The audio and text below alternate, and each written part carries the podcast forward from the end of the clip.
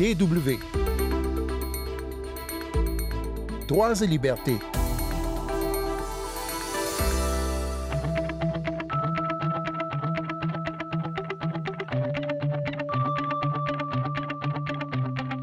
La pandémie de Covid-19 et les mesures de confinement qui ont été décrétées par certains États ont eu des effets parfois inattendus. Au Zimbabwe, le nombre de grossesses a ainsi augmenté fortement chez les adolescentes. Les autorités évoquent des milliers de filles encore scolarisées qui sont tombées enceintes et ces derniers mois, il n'était pas si rare de croiser dans les rues des jeunes filles de 12 ans qui tenaient un bébé dans les bras, un bébé qui était le leur. Ensuite, nous parlerons de bien-être animal avec une polémique en Espagne autour d'un mets traditionnel, la viande. Sandrine Blanchard au micro. Bonjour tout le monde.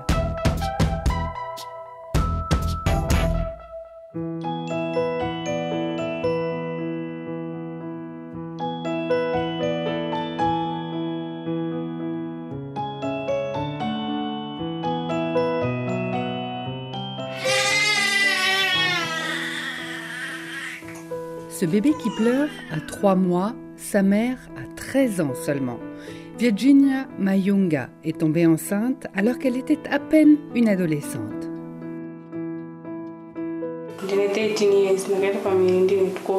J'ai 13 ans aujourd'hui, mais j'en avais 12 quand je suis tombée enceinte. J'allais encore à l'école quand j'ai constaté ma grossesse, alors j'ai arrêté d'aller à l'école. Et c'est bien cela l'un des problèmes que rencontrent ces jeunes filles qui vivent des grossesses précoces. Leur grossesse interrompt leur scolarité. Aujourd'hui, Virginia doit gagner de l'argent. Elle s'occupe la journée de ses frères et sœurs plus jeunes et doit bien faire bouillir la marmite pour son bébé. Elle vit à Murewa, une localité située à 75 km environ au nord-est d'Harare. Ici, la plupart des gens sont pauvres et le confinement a renforcé leur pauvreté qui les a contraints à une lutte quotidienne pour leur survie. Titi Chitongo travaille auprès de la population comme travailleuse sociale et elle confirme que ce sont les jeunes filles qui ont été le plus victimes du confinement au Zimbabwe. Le couvre-feu a amené à ce que de nombreux enfants soient abusés sexuellement par des proches ou des gens qui habitent avec eux. Les gens étaient confinés, cloîtrés dans un endroit et devaient passer beaucoup de temps ensemble. Alors cela a conduit à des grossesses. À cela s'ajoute aussi le fait que certains parents n'ont pas été vigilants parce qu'ils ne pensaient pas que quelqu'un qui vit avec eux puisse avoir des rapports sexuels avec leur enfant. Certains n'ont rien remarqué ou ont juste pensé que leur enfant s'entendait bien avec leur cousin ou leur cousine. Ils n'ont pas remarqué que la relation avait aussi un caractère C'est bien le problème. Le cas de Virginia n'est donc pas isolé. Le gouvernement zimbabwéen estime que près de 5000 élèves filles ont dû arrêter l'école l'année dernière parce qu'elles sont tombées enceintes. Et bien sûr, le cas du Zimbabwe n'est pas unique en Afrique, ni même dans le monde. Amnesty International s'inquiète de la recrudescence des grossesses précoces dans de nombreux pays d'Afrique australe, le Botswana, la Namibie, le Lesotho, la Zambie, l'Afrique du Sud, le Malawi et aussi Madagascar. Des milliers de jeunes filles ont été catapultées en quelques mois de la quasi-enfance au statut de mère. La contraception, souvent inconnue au bataillon. Et puis, il y a le conservatisme ambiant, les stéréotypes, la stigmatisation, la pauvreté qui empêchent les jeunes filles de revenir sur les bancs de l'école après avoir accouché. Pour qu'une jeune fille enceinte puisse revenir à l'école, il faut déjà que ses parents soient informés du fait que c'est possible.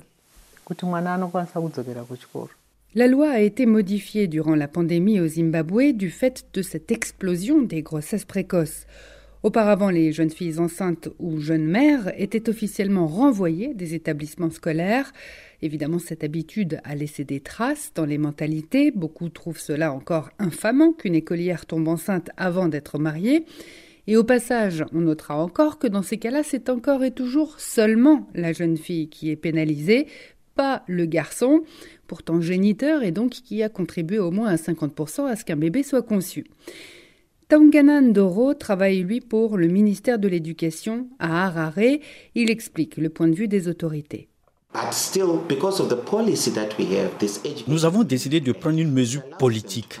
Dans tout le pays, nous avons lancé des programmes pour encourager ces élèves à retourner à l'école et à poursuivre leurs études, car une grossesse Ce n'est pas la fin du monde. Mais bien souvent, les jeunes mères manquent de soutien, même de la part de leurs propres parents. Virginia avait espéré, elle, que l'homme plus âgé qu'elle, qui est le père de son enfant, l'épouserait. Mais en fait, il a contesté la paternité du bébé sans aucune conséquence juridique, alors même que la loi criminalise au Zimbabwe les relations sexuelles d'une personne majeure avec un mineur de moins de 16 ans.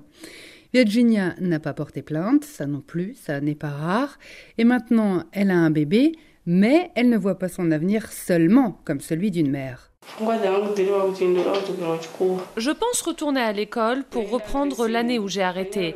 Et après, je verrai si je fais une formation professionnelle ou si je fais des études.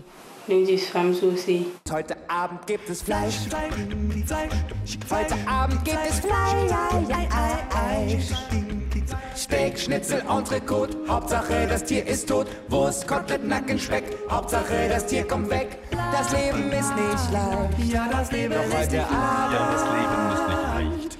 Gibt es Fleisch? Vous écoutez bien la Deutsche Welle, droits et libertés. Nous partons maintenant pour l'Espagne et allons parler d'un certain Alberto Garzón, ministre de la protection des consommateurs. Il y a six mois, ce ministre a fait des déclarations qui ont ébranlé ses concitoyens dans leurs habitudes alimentaires. Et là, je le cite, Nous mangeons trop de viande, a-t-il déclaré, et la production industrielle, surtout, va à l'encontre du bien-être animal. Et voilà qu'Alberto Garçon remet récemment le couvert, sans mauvais jeu de mots, au point que l'opposition réclame sa démission. Les partisans de cette opposition brandissaient même des jambons en signe de ralliement pendant la campagne électorale. Et le Premier ministre Pedro Sanchez s'en est aussi mêlé. Si, si, je vous assure, la viande en Espagne, c'est quelque chose de sérieux. Pedro Sánchez, le chef du gouvernement espagnol donc, est un socialiste. Il se désigne lui-même volontiers comme féministe et lors de la récente visite de son homologue allemand, le chancelier Olaf Scholz, Pedro Sánchez a répété qu'il voulait miser sur le développement durable en Espagne, ce qui ne fait pas de lui un végétarien pour autant, loin de là. A mí, donde me pongan un chuletón al punto, eso es imbatible ce qu'on pourrait traduire en français par un bon steak cuit à point, il n'y a rien de mieux. Et ces mots de Pedro Sanchez ne sont pas dus au hasard. Alberto Garzón, le ministre dont je vous parlais à l'instant, est issu, lui, du parti Podemos, petit partenaire de la coalition gouvernementale venue de l'extrême gauche. Et Alberto Garzón, donc, a rappelé que les Espagnols en général consommaient beaucoup plus de viande que ce que recommande l'Organisation mondiale de la santé, on écoute le ministre. On nous recommande de manger de 100 à 400 grammes de viande par semaine. En Espagne, la consommation hebdomadaire s'élève à 1 kg de viande par personne. Ces déclarations ont provoqué un véritable tsunami de réactions offusquées dans un pays où, effectivement, la viande fait partie intégrante de la culture populaire. Une publication du secteur, la revue Carnica, ainsi titré sur une interview accordée par le ministre Garson à la presse britannique. Garson, écrivait donc Carnica, déclare au Guardian que l'Espagne exporte de la viande de mauvaise qualité issue d'animaux maltraités un raccourci un osé, voire même un détournement des propos du ministre, Alberto Garçon argumentait dans son entretien contre l'élevage industriel ou en batterie avec des milliers ou des dizaines de milliers de têtes de bétail dans une seule exploitation, mais il vantait les vertus de l'élevage traditionnel dans lequel on laisse par exemple brouter les bovins à l'air libre. Mais bien sûr, l'opposition s'est engouffrée dans la brèche alors que des élections régionales étaient prévues le 13 février dernier en Castille et Léon, une région où justement les agriculteurs et les éleveurs sont nombreux et où les appels à la démission du ministre Garçon étaient susceptibles de rapporter des voix. Même le président du parti de la droite conservatrice, Pablo Casado, a cru bon de prendre la défense des super exploitations agricoles industrielle. Les méga-exploitations sont soumises à des règles strictes. Il n'y a pas de cruauté envers les animaux et leur viande n'est pas non plus toxique. D'ailleurs, pour la campagne électorale, le candidat de droite s'est justement fait photographier dans un champ d'agriculture intensive. Le socialiste Emiliano García Paje, lui, il préside la région Castille-La Manche, une région également rurale, et il connaît bien, lui aussi, le dossier de l'élevage intensif. L'industrie agroalimentaire espagnole, qui représente un énorme lobby, compte des milliers et des milliers d'employés qui ont certainement leurs propres opinions électorales et politiques. Et ce soutien des populations rurales, la coalition de centre-gauche va en avoir besoin jusqu'à la fin de la législature et les prochaines élections législatives, cette fois, qui sont prévues dans deux ans. Pour ne froisser personne, la porte-parole du gouvernement, Isabel Rodríguez García, a déclaré devant la presse que le ministre de la Protection des consommateurs n'avait exprimé qu'une opinion personnelle.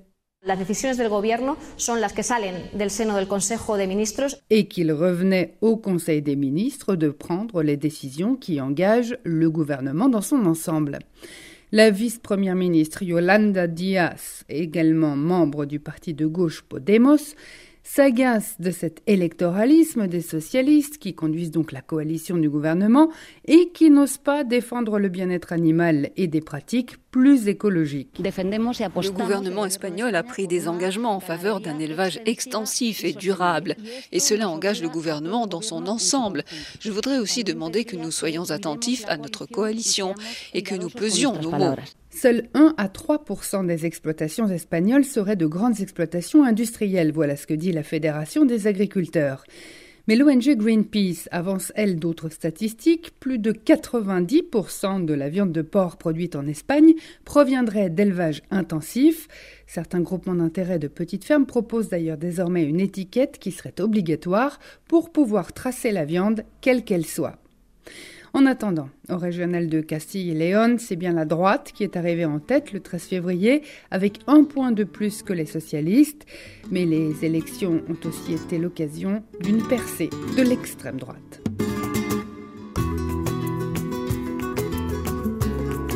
C'est la fin de ce magazine. Merci de votre fidélité. Merci cette semaine à Jana Gent et Reinhard Spiegelhauer pour les sons. Pour euh, podcaster Droits et Libertés, rien de plus simple, rendez-vous sur notre site internet www.com français à la rubrique Nos podcasts. On se retrouve la semaine prochaine et d'ici là, ne lâchez rien.